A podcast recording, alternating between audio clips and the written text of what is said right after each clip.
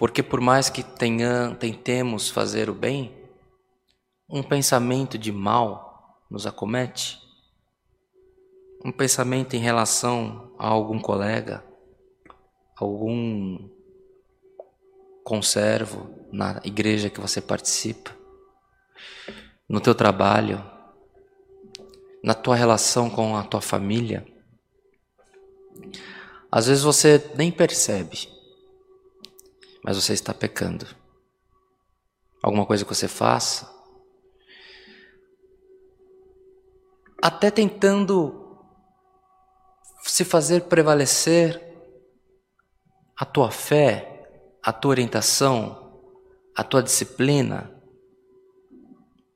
Mas com isso, nós pecamos quando nós julgamos os nossos irmãos, os nossos semelhantes.